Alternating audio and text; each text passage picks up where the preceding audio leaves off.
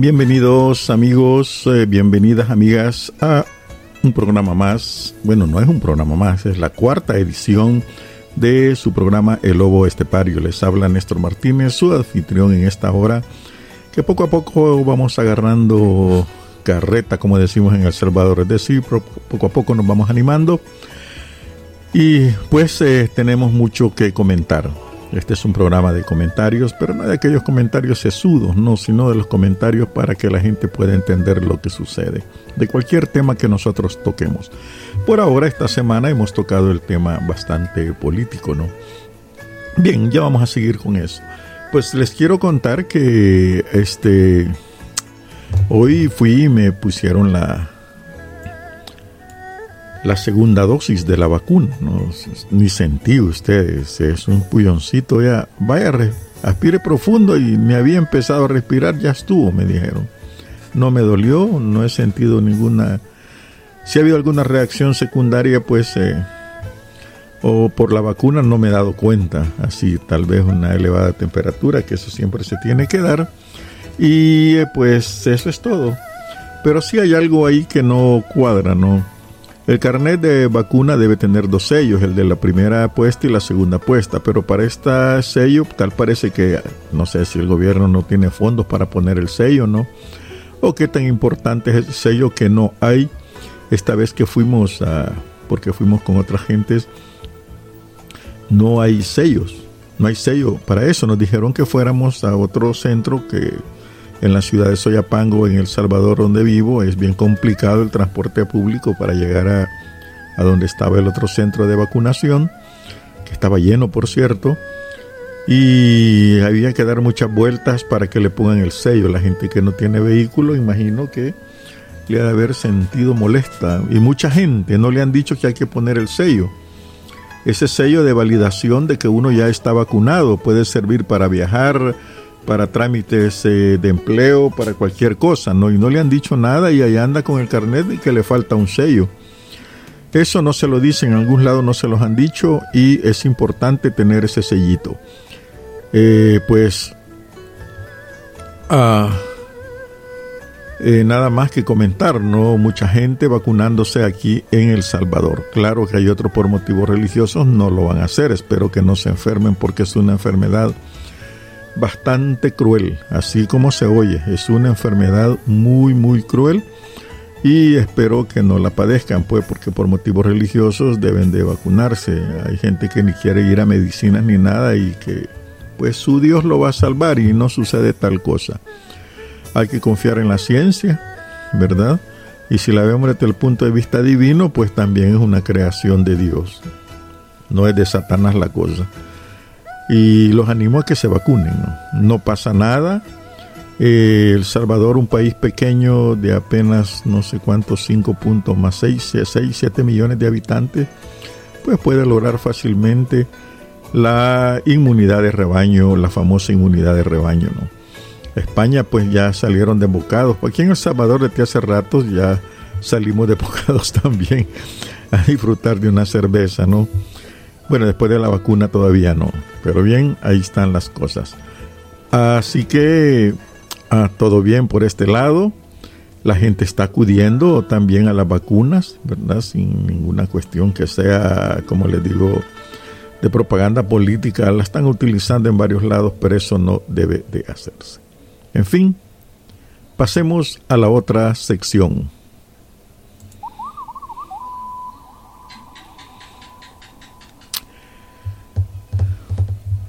Bien, nuestra sección principal pues eh, es este el presidente en su laberinto o el general no tiene quien le escriba. Vean que la cuestión de por qué puse en el laberinto es fácil decir por qué. Esa, un laberinto e, es, un, es una construcción. Había un juego por aquí, un parque que tenía un laberinto, ¿no? Allá en los famosos planes de rendero. Y tiene uno varios caminos que engañan, el que los recorre se engaña y tiene dificultades para encontrar la única salida que hay, que a veces es llegar hasta el centro, ¿no? Y regresar, por supuesto, uno se topa con el regreso, pues ya no es tan difícil, pero Entrar en el laberinto es toparse con diversos muros, caminos engañosos, unos son largos y ¡boom! uno tiene que regresar y todo. En un sentido figurado es una, es una confusión mental donde se presentan varios caminos, ideas, pistas, pero no hay claramente soluciones o salidas. Y si hay soluciones y salidas, parece que están en, el, en esa parte donde no hay más camino. Entonces ahí se detienen las cosas. ¿Por qué le pusimos que el presidente está un laberinto? Está construyendo un laberinto del que ojalá no sea así. La única va a ser una intervención fea, ¿no? Y entre tantos laberintos, el más común y corriente de los laberintos es la mentira, ¿no? Cuando uno fabrica una mentira, esa mentira tiene tope y no hay salida. Tarde o temprano, para regresar esa mentira hay que decir la verdad o, francamente, contradecirse con esa mentira. Y ese es un laberinto. Acordémonos que cuando, por ejemplo, van a salir varios ejemplos, pero el que se me viene a la cabeza es cuando fue este presidente golpista, fue allá a Estados Unidos, ¿no? Que por cierto la, nueva embajador, embajadora que está acá lo llevó para allá, de acuerdo a lo publicado en los medios, y allá ofendió a China, que no era democrática, que no era bueno hacer negocios con China y bla, bla, bla. Y ahora están de la mano ustedes, ven el laberinto. Es bien al pelo la cuestión que viene acá. Él arma un pasaje, va y habla en Estados Unidos, ofende a China y ahora está con China. Y ese es un laberinto tremendo, porque China, China no da nada gratis, señores. ¿Mm? China se las cobra. Y hay muchos ejemplos de eso. Eso que nos va a donar 500 no le va a costar nada al pueblo salvadoreño, ya te voy a contar.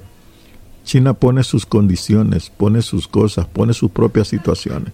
No pone otras cosas, ¿verdad? Sino que lo de ellos. Entonces, Tal parece que algunas gente, eh, y yo casi concuerdo con ellos, le está dando la soberanía del país a China. China, eh, el plan de China es construir una base económica aquí en El Salvador, especialmente en los puertos abandonados de Cutuco, La Libertad, Acajutla, y de ahí para acá tirarse sobre Centroamérica. Acordemos que en Nicaragua hubo algo fallido le dieron todos los derechos a China para hacer un canal ahí, casi le vende el país, mano. Y fracasó, y eso fue aprobado por mayoría también, igual como la mayoría aprobó relaciones con China y un tratado y que un préstamo, etcétera. Cuidado. No digo que, como me van a criticar algunos y van a decir, ahí Estados Unidos que tenés que hablar de ellos también, que el imperialismo está bien. Así es. Pero óiganme, aquí hay una verdad indiscutible, ¿no? Los salvadoreños a Estados Unidos van y de allá mandan 6 mil millones de dólares anuales y un poco más.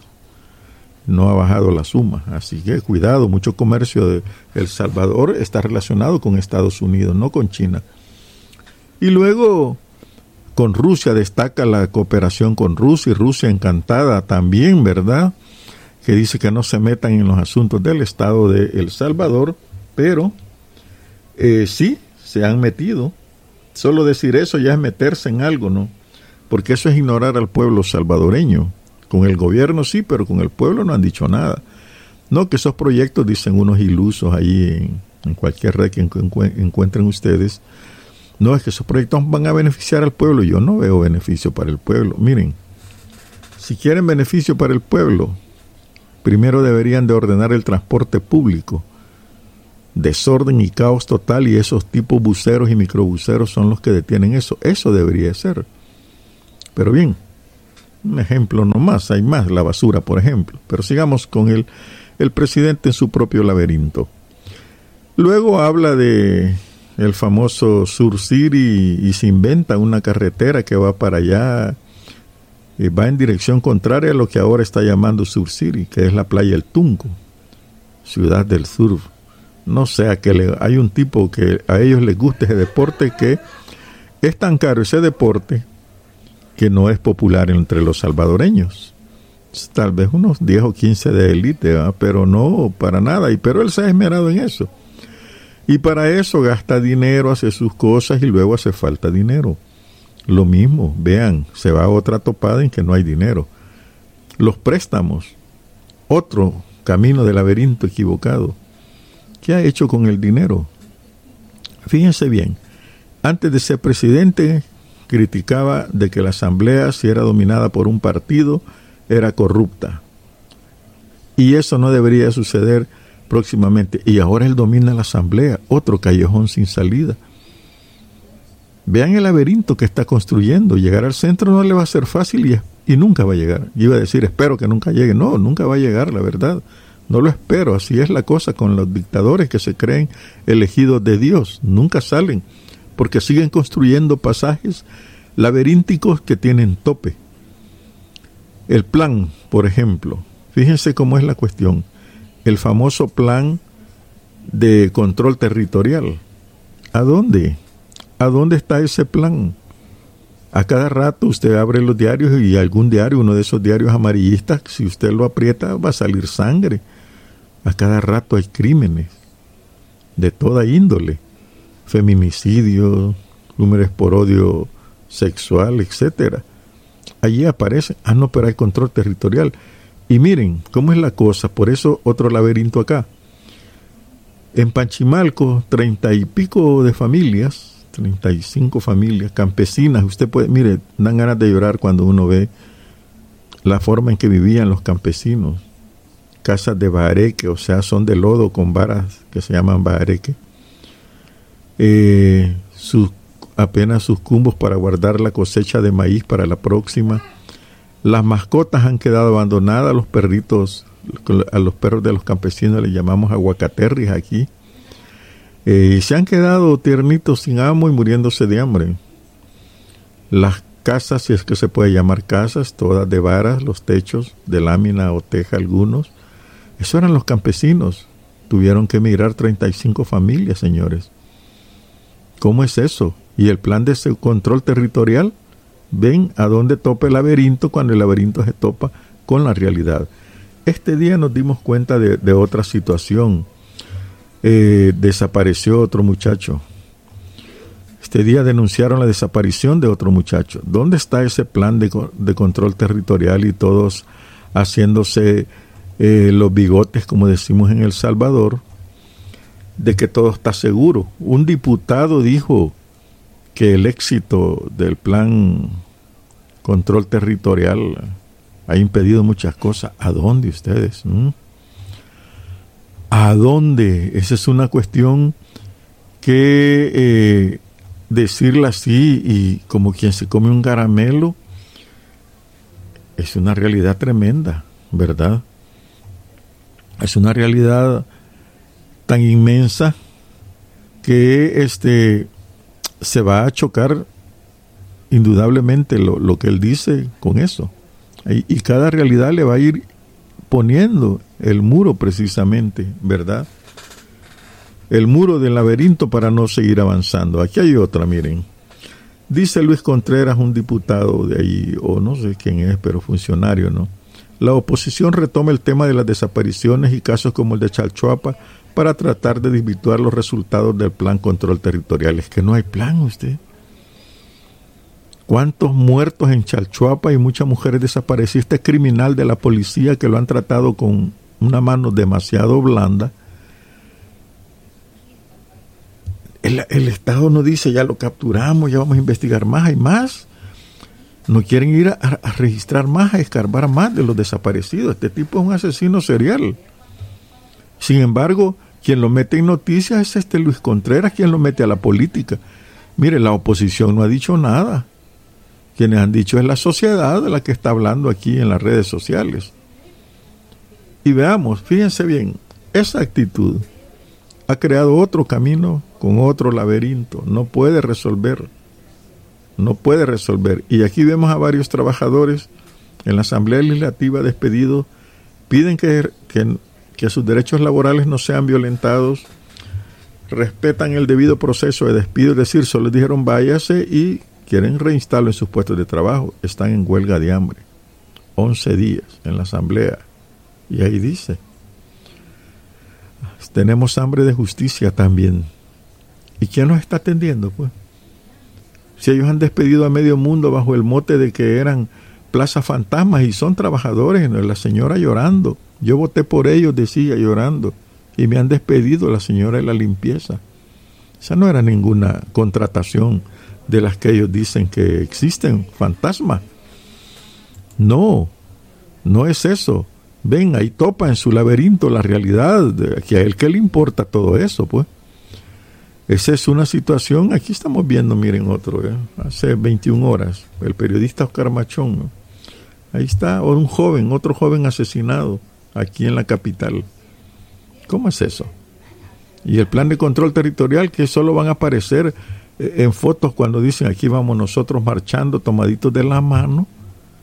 ¿Mm? ¿Cómo es eso? No, no puede ser así. Otra cosa, Carolina Bernal, que fue seriamente cuestionada por los Estados Unidos como mujer corrupta, la comisionada presidencial, la mano derecha del presidente, ya no se pone comisionada presidencial en su Twitter. ¿Y es usted? Les alcanza, ven, otro camino al laberinto que no tiene salida. ¿Qué tratamiento le va a dar esta señora que ya sabemos que metió a sus parientes al gobierno y ha hecho negocios de dudosa línea de dudosa honradez, ¿no? Y aquí están algunas mujeres, que buscan las fotografías de las muchachas, que vean, el tipo ahí está, el asesino serial, y aparece aquí con cuatro fotografías de muchachas asesinadas por él. Y, le, y la están tratando como politiquería barata. Eso no es. No es. Bien, aquí estoy viendo también las casas de la gente, pobrecito, eso es doloroso verlo ustedes.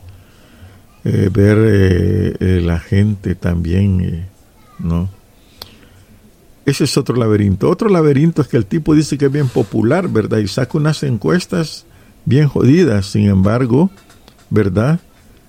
A los troles, mire, los pone a trabajar Aquí hay una encuesta que el expresidente Funes dice muy de acuerdo 48, que está, ¿qué tan de acuerdo está con la forma en que Nayib Bukele ha gobernado estos dos años? Muy de acuerdo 48. Nada de acuerdo 37. Fíjense bien. Pero de repente mete a los troles. Los troles son unos tipos falsos, con cuentas falsas o cuentas manipulables desde casa presidencial y de repente sale que muy de acuerdo 94 y nada de acuerdo el 4 o el 6%. Vean ustedes, ¿no? Qué situación más eh, complicada la de estar mintiendo. Otro laberinto, otro camino que se metió con el cuerpo diplomático, por ejemplo. Cuando con el cuerpo diplomático dijo que era una reunión privada y la hace pública otro camino y cómo sale de ese laberinto, pues. Eh, les mintió y entonces la reacción que causó fue contraria, totalmente contraria a, a esa situación que él pretendía, pero, pero él se salió con la suya, hizo propaganda y todos vieron a los embajadores, pero no fue de la gracia de los embajadores y tuvo duras respuestas duras respuestas.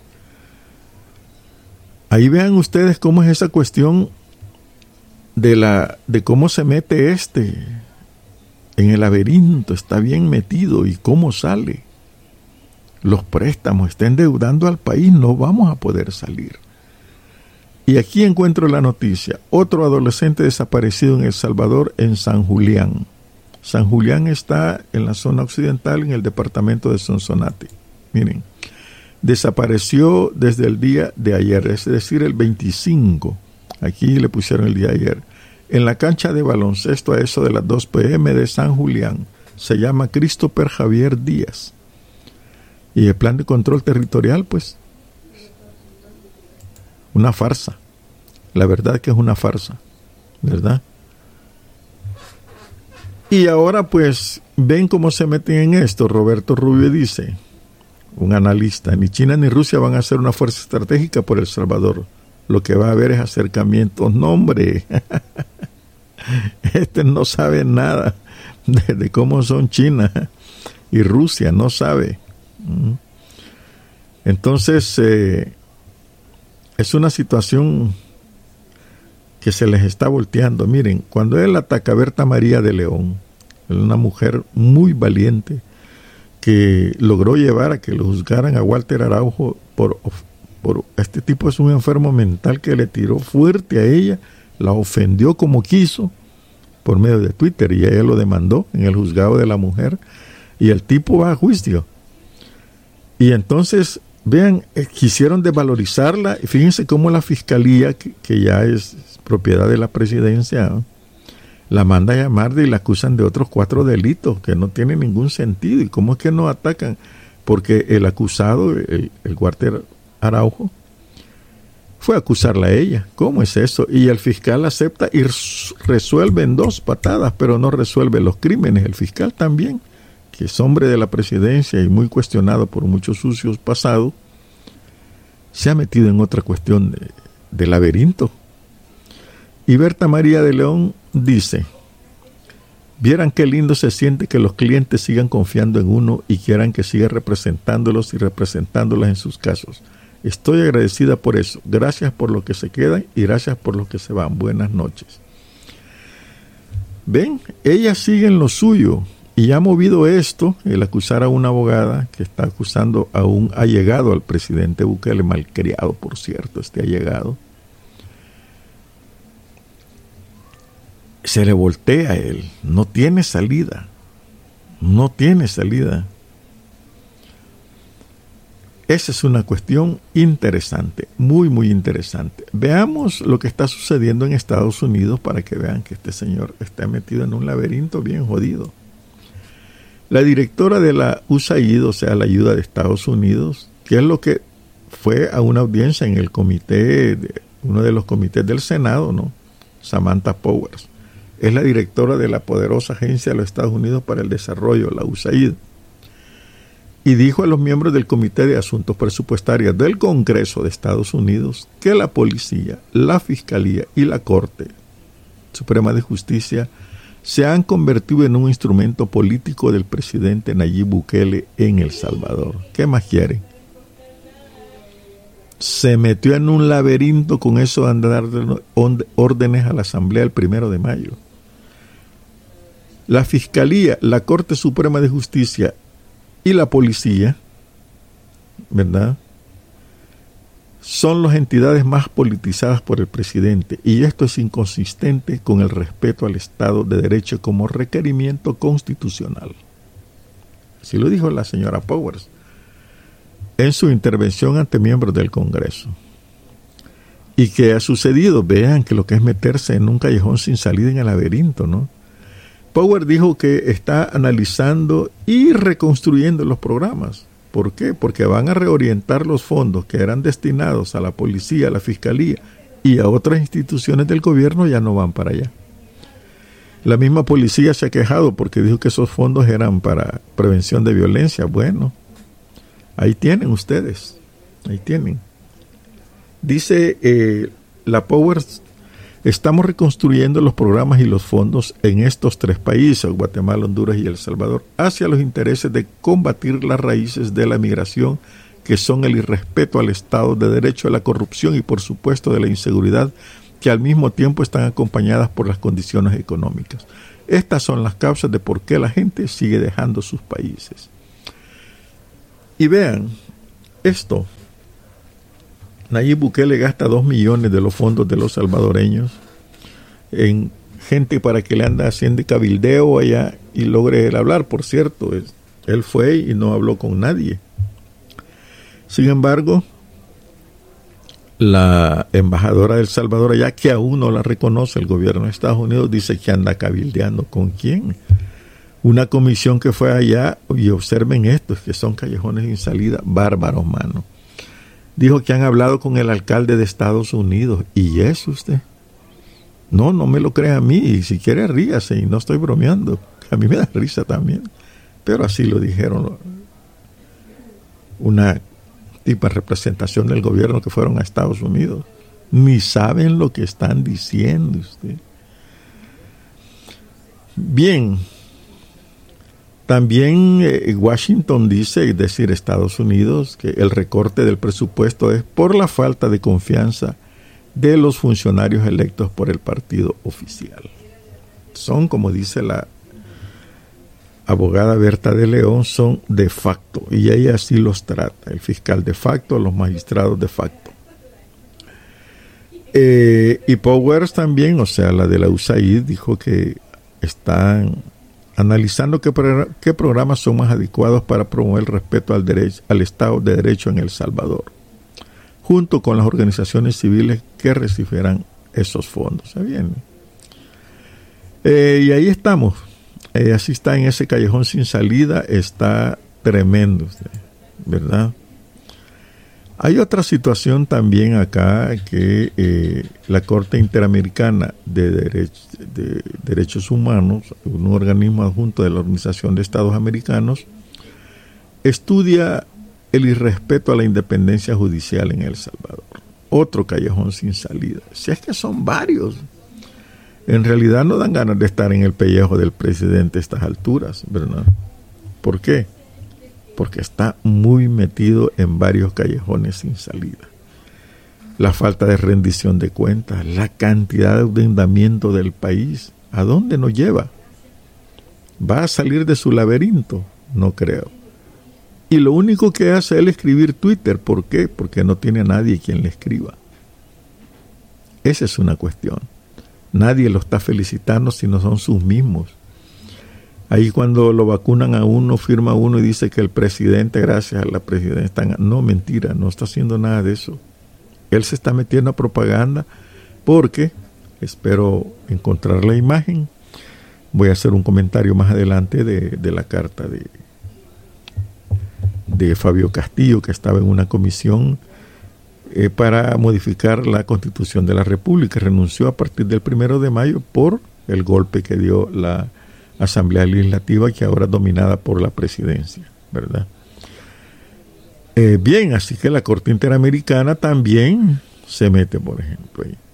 Y fíjense qué cosa, el ministro de Defensa, René Merino Monroy, como que ha desaparecido o se enfermó o qué, ya no aparece. Después del primero de mayo del golpe, ya, ¿qué se ha hecho? A saber, hermano. No crean, algo está pasando por allí y ese de meterse en el laberinto es precisamente a lo que nosotros están, vemos con mucho cuidado por acá, ¿no? ¿Por qué? Porque el no tener salida con el laberinto, en el laberinto puede provocar muchas, muchas, muchas, muchas cosas peligrosas. Veamos este, esta carta de Fabio, otro callejón sin salida, ¿no? En que se metieron, pero él le escribe al vicepresidente, estimado Félix, dice, comprenderás que frente a la insólita, inaudita e increíble conducta de la Asamblea Legislativa, el pasado primero de mayo, todo buen salvadoreño se pregunta, ¿qué debo hacer para impulsar la democracia en el país? La democracia, señores, es otro laberinto, otro callejón sin salida. No estamos en democracia, le están tirando la libertad de expresión el embajador de la Unión Europea otro callejón. Vean qué terrible esto de la presidencia.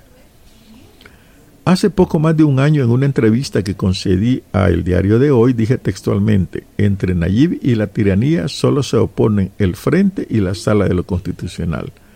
Esta ha sido destituida y tristemente el Frente se encuentra reducido a una mínima e ínfima expresión. Se, se refiere al partido de izquierda Frente Farabundo Martí para la Liberación Nacional, conocido como el Frente. Las fotografías de la marcha a la que convocó el primero de mayo demuestran que el pueblo en general ya no lo considera su instrumento para transformar el país. La historia nos ha demostrado que en estos momentos, como, esté el pueblo, en cómo, como está el pueblo, encuentra los instrumentos y las personas adecuadas para transformar el país. El pueblo en ocasiones se equivoca, pero rectifica y al final logra que la suerte de los tiranos sea siempre la misma. Ven. No hay salida para los tiranos. Están en su laberinto y la suerte es la misma. Siguen perdidos, se consideran perdidos y la única salida que tienen es regresar e ir a la cárcel por lo que están haciendo.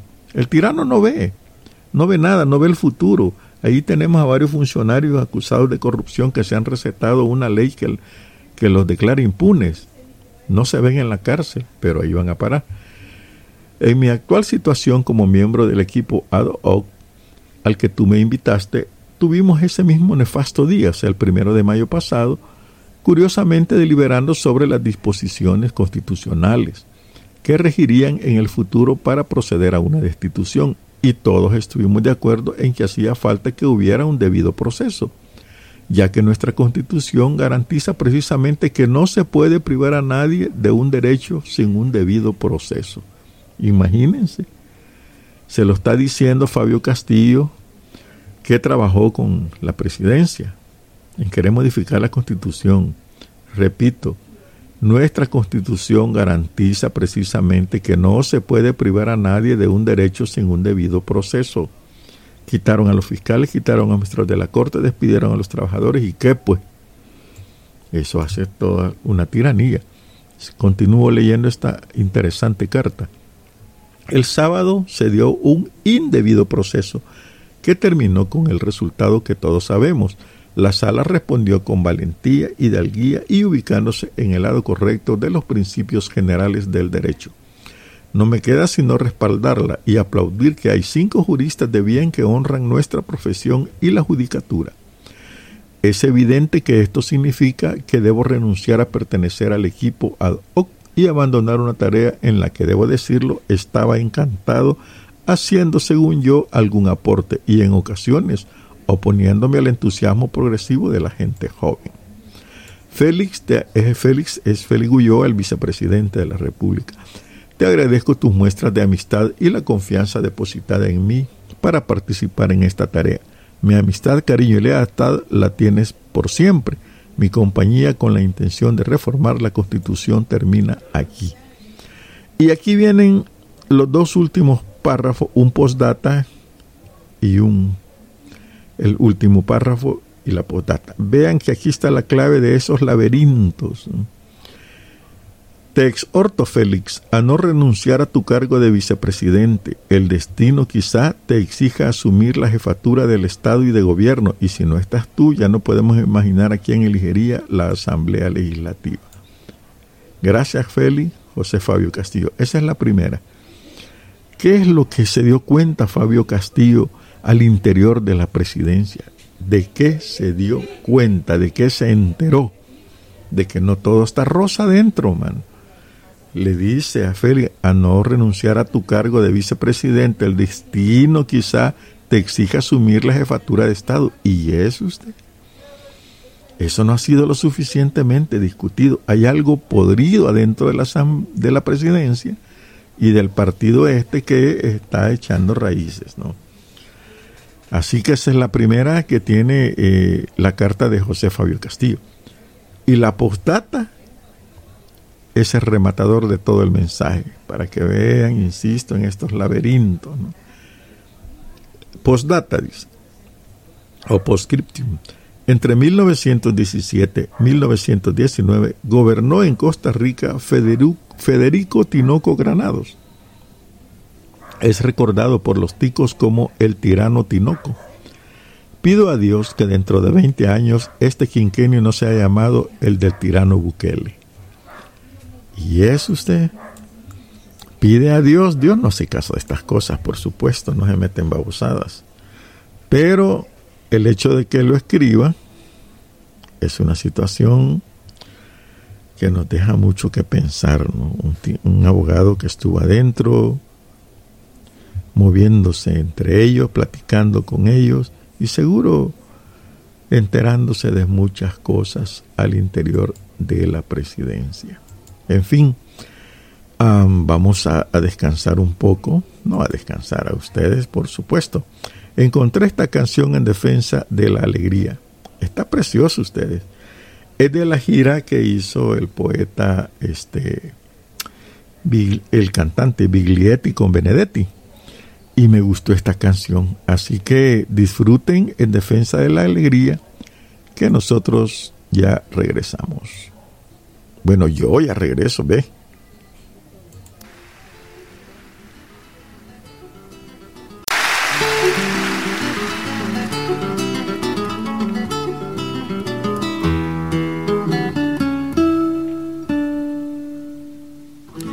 defender la alegría como una trinchera, defenderla del escándalo y la rutina, de la miseria y los miserables, de las ausencias transitorias y las definitivas.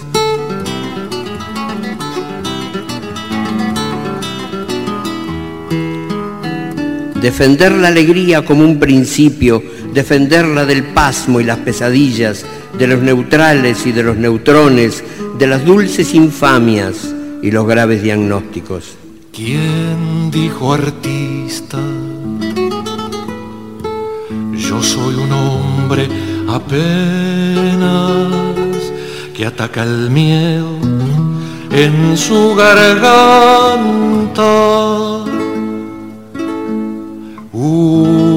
malherido,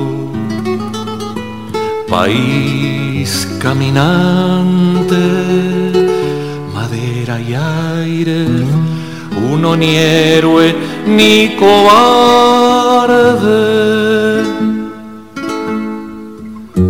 No el cantor como bandera,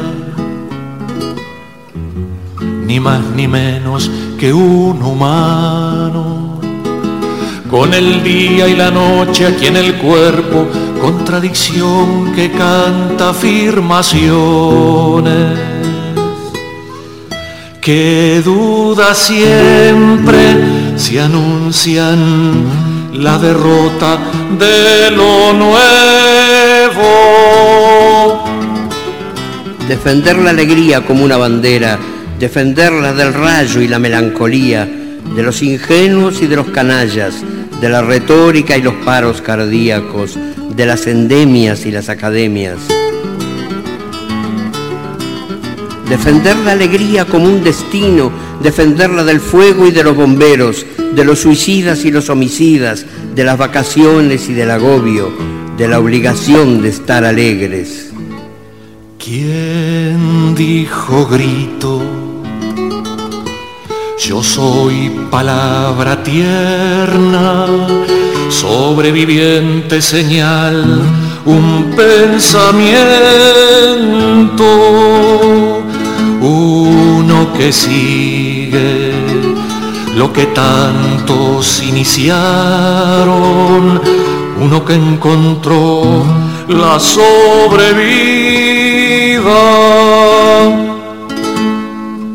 y no quiere cantar siempre la muerte, quiere cantar renacimientos con los seres humanos en los poros, contradicción cantarle a la alegría con sangre en la memoria. Que duda siempre se anuncian la derrota de lo nuevo. Defender la alegría como una certeza, defenderla del óxido y la roña, de la famosa pátina del tiempo, del relente y del oportunismo, de los proxenetas de la risa. Defender la alegría como un derecho, defenderla de Dios y del invierno, de las mayúsculas y de la muerte, de los apellidos y las lástimas, del azar y también de la alegría.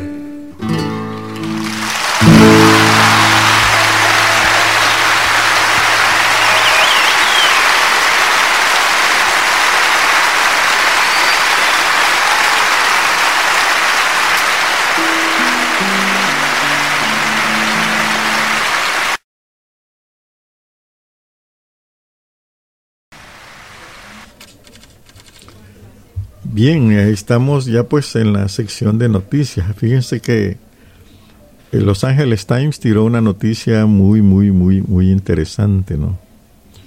Ah, eh, resulta que la congresista Norma Torres, y vean, eh, dice que duerme con un arma cerca después de rechazar a Nayib Bukele.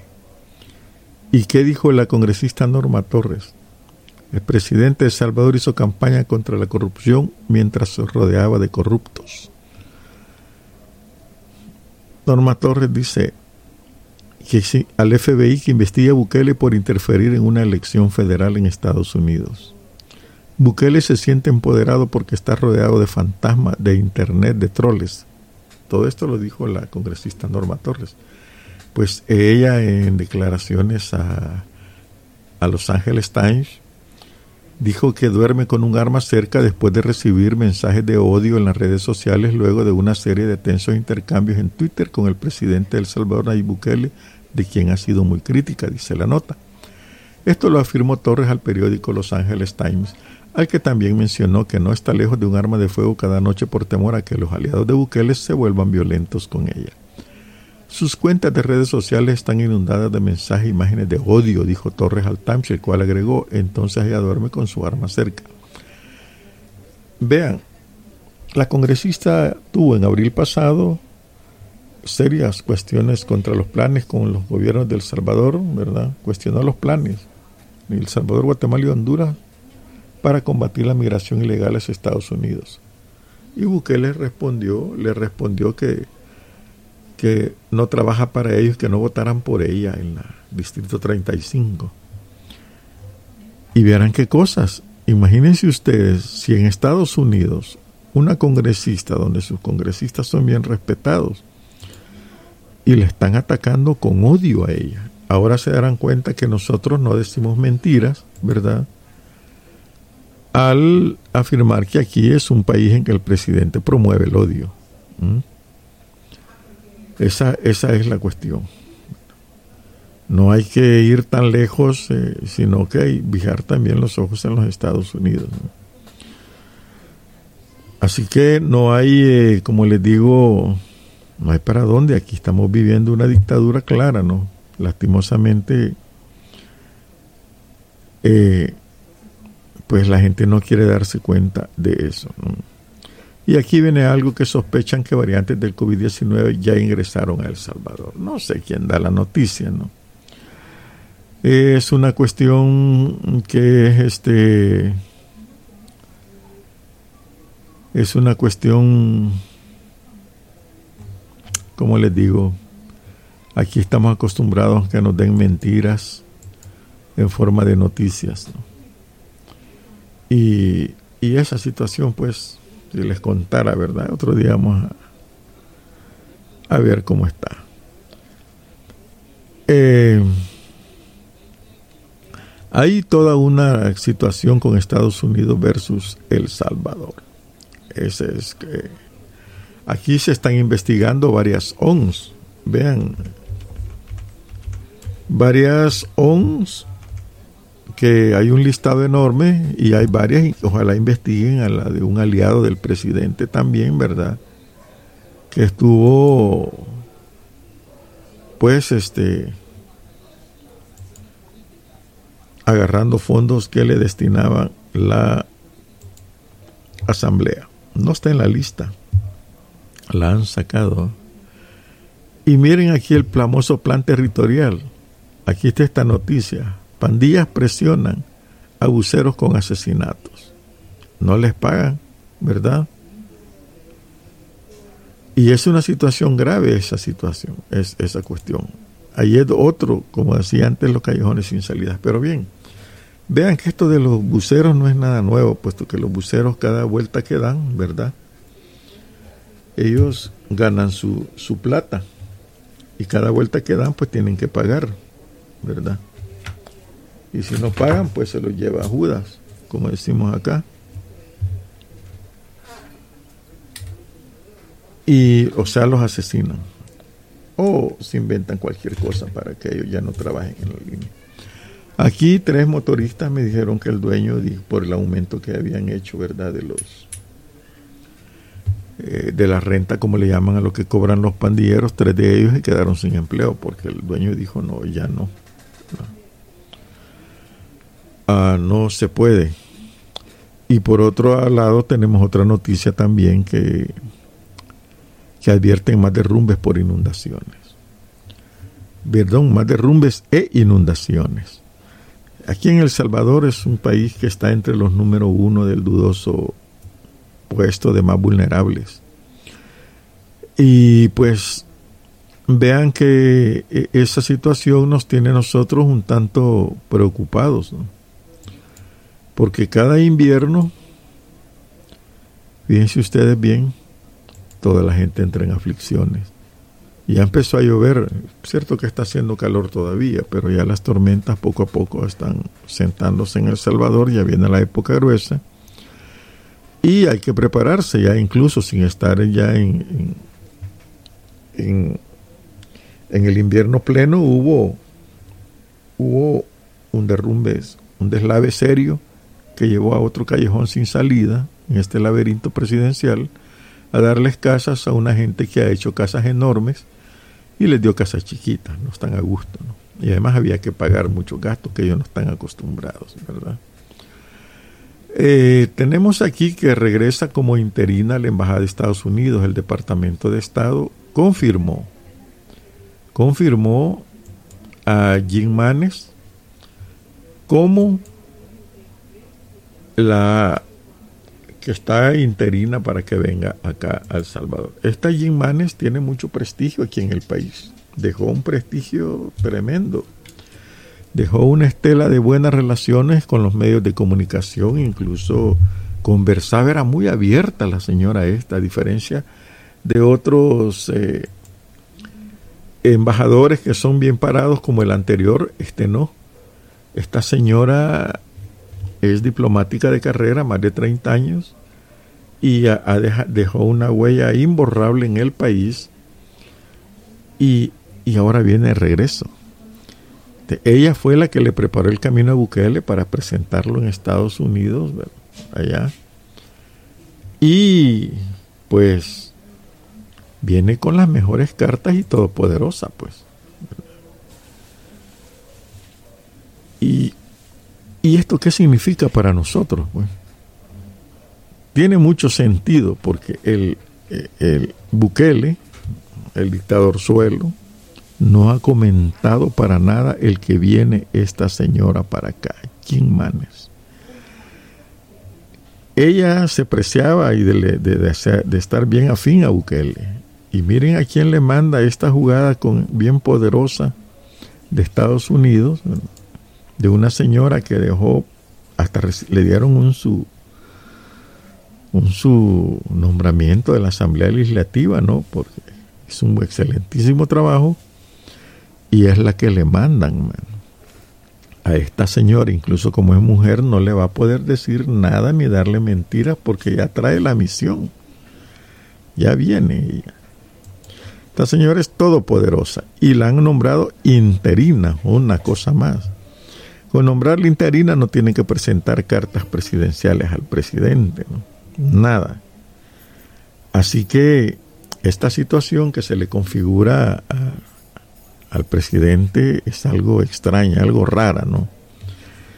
Y es interesante, es muy interesante a ver cómo responde. Hasta ahorita está callado, no le da la bienvenida, no dice nada y como decía antes, ¿verdad? Aquí hay una influencia que se está queriendo meter China, le ha prometido un estadio, va a, construir una biblioteca, van a demoler la que está ahorita. Eh, va a sacar, va a ser potable el lago de Ilopán, un lago altamente contaminado y naturalmente, en forma natural, tiene, eh, ¿cómo se llama? Un químico arsénico y, azufre, entre otros, y China dijo que iban a sacar agua, va a dar, donar para que le dé agua. Es decir, cuando se inauguren va a ser puro populismo, ¿no?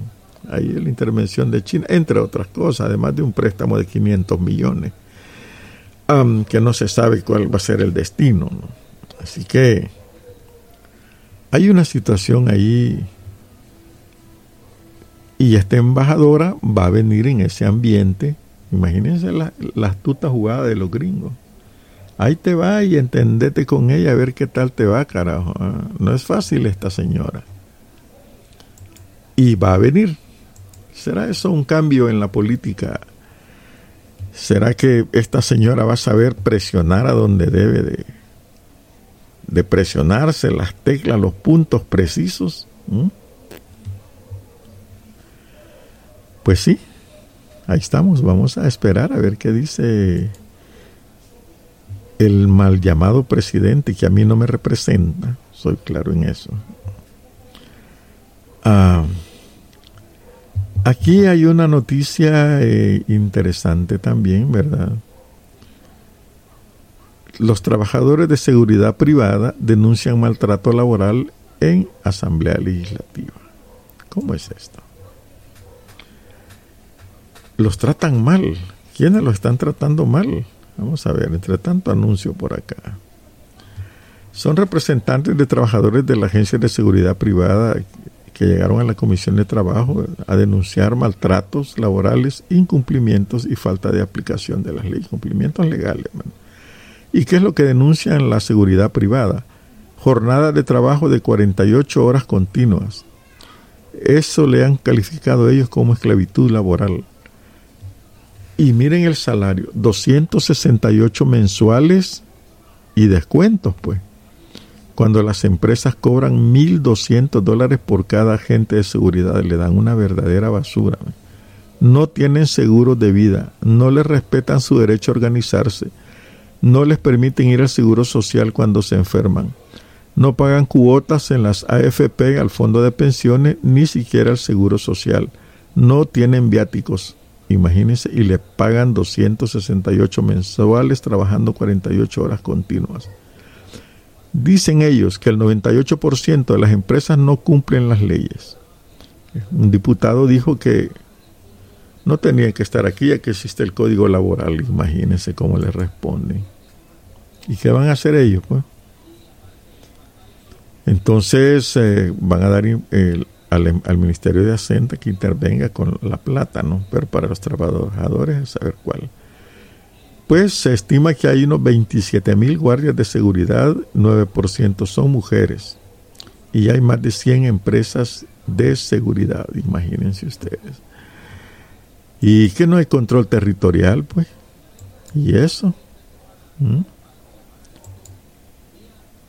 Que no, la policía está vigilante en todo. Y entonces, ¿por qué la cuestión de, de contratar seguridad privada? ¿Qué es eso? Se lo inventaron los militares. Muchos de ahí son militares que se lo inventaron. Y aquí tenemos que el exdiputado Mauricio, conocido el Chato Vargas, ¿verdad? Tuvo un accidente y, lo han condenado a un año a, someterlo a las reglas de conducta, etcétera. Aquí ya se mandó, ¿verdad? Y a este le hicieron un gran show mediático, ¿verdad? Y vemos acá también otra cosa que llama la atención, que un bus se incendió. No debería comentar ¿no? que el bus se incendió, ya sucede a montones. Lo que pasa es que dicen lo mismo, desperfecto mecánico. Y aquí está un, un hoyo precisamente de la ley, de la ley de tránsito. Porque los buceros dicen un desperfecto mecánico y con eso se limpian, se han limpiado crímenes, accidentes serios atropellamientos de gente, heridos, gente que ha quedado mal, eh, buses que se atascan y se quedan. Y dicen, no, es un desperfecto mecánico. Esa, esa excusa ya aburre aquí en El Salvador. Deberían de, el que diga eso, caerle con la multa y con todo el delito que ha cometido. Porque es obligación, eh, debe ser obligación, demostrar debería de haber, debería, siempre en el debería, un control sobre estos buses y demostrar ellos ante la autoridad con pruebas y todo que el bus está en perfecto estado para circular. No que tenga desperfectos mecánicos. Vean que hay también motoristas individuales que han atropellado gente, han asesinado gente, atropellándola y dicen que son desperfectos mecánicos. Pues hay que crear una ley que diga que ya no se ya no hay desperfectos mecánicos, sino que los carros deben estar en perfecto estado mecánico. Porque de lo contrario son máquinas de matar. Eso es todo. Y esas máquinas de matar, pues, deben de aplacarse por lo menos. Ahora bien, eh, no puedo confirmar ese tema, dijo Gustavo Villatoro, sobre el éxodo de las familias de de Panchimalco, el ministro de Seguridad Gustavo Villatoro, dijo que no pueden confirmar que se trate de un éxito, ¿verdad? Estamos trabajando la parte de inteligencia y análisis para ver qué está ocurriendo. ¿Y qué está ocurriendo? No sabe que más de 30 familias, familias, unas 200, si son por 5, serían unas 150 gentes. Y miren lo que esta redacción periodística bien, perdona que lo diga estos cheras del mundo, es bien basura. Habrían huido, dice. Habrían, huyeron, señor redactor. Huyeron, no habrían huido. Acabo de estar viendo los videos y las fotografías recién sacadas. Allá no hay nadie, solo las mascotas muriéndose de hambre, los perros aguacaterri que le decimos acá, o aguacateros, ¿verdad? Y el, y el periodista del mundo dice, al menos 30 familias habrían huido. No huyeron. Y el señor Toro, el ministro de Seguridad, dice que todo nuestro equipo de inteligencia y análisis está en el terreno. Hay diferentes situaciones que se pueden dar. ¿Y qué están resolviendo? Hay que, están buscando. Son los pandilleros los que amenazaron. Y además reprochó a la prensa como una falsa el tema de un enfrentamiento. Pero óigame, señor ministro, si hubo enfrentamiento, la gente lo confirma. Pero él dice que no hubo enfrentamiento. Y además le recuerdo que la policía y el ejército, fusil en el pecho a los periodistas, les prohibió entrar porque los muertos iban a ser ellos, así les dijo. Prohibieron toda la entrada ahí. ¿Qué pasó allí? Creo que la verdad nunca la vamos a saber. La única verdad cuestionable es que la familia, pobres, verdaderamente pobres para los que no hay nada, ni gobierno ni nada, campesinos, se fueron de allí. Unos de sus familiares, otros a ver a dónde se arriman. No hay, para ellos no hubo casas, no hubo terreno, miren, más bien a sembrar aquí, ya todos son sembradores de maíz, son campesinos, para ellos ya no hay nada. ¿Mm? No puedo decir con propiedad que tenemos un éxodo. ¿Y qué es lo que tenemos? Pues la gente se fue que le va a garantizar el gobierno que regresen. No, porque el plan territorial no existe, el plan de control territorial. De nuevo, eso va a salir a cada rato ustedes. No existe. Ese plan es una farsa, porque entonces la gente no hubiera huido, hubiera confiado en los militares. Y esa es una situación triste como esta que está acá, de que en, el, en este en lo que va del año 2021, 3.600 niñas embarazadas, señores. ¿Mm? Esto entre enero y marzo del 2021, 3.693 niñas y adolescentes entre 10 y 19 años se han reportado con embarazos en el país. ¿Dónde está pues la seguridad de los muchachos? De las muchachas, de las niñas, aún niñas. Increíble, usted, increíble lo que está pasando en el país. Todo esto de, de violencia es una violencia, estupro por prevalimiento, le dice. Artículo 163 de la ley, ¿verdad? En que tienen que ser castigados, pero aquí no hay investigación de nada. ¿Mm? Y si una niña quiere y digamos que aborta por X o Y Z razón a la cárcel por criminal. Agreguémosle todo eso. No, hombre. No, no, no, así no es la cosa aquí. Así no es la cosa. Así que nosotros llegamos al final y esperamos vernos mañana vernos, dije, ¿verdad? No, escucharnos, por favor, por favor, tengo que quitarme varias mañas. Por aquí tengo un mensaje que quiero ver de qué se trata. Ah, bien, pero ya lo vamos a leer otro día mejor, porque ahorita le damos fin a esto. A este programa, quiero decir. Son las nueve en punto.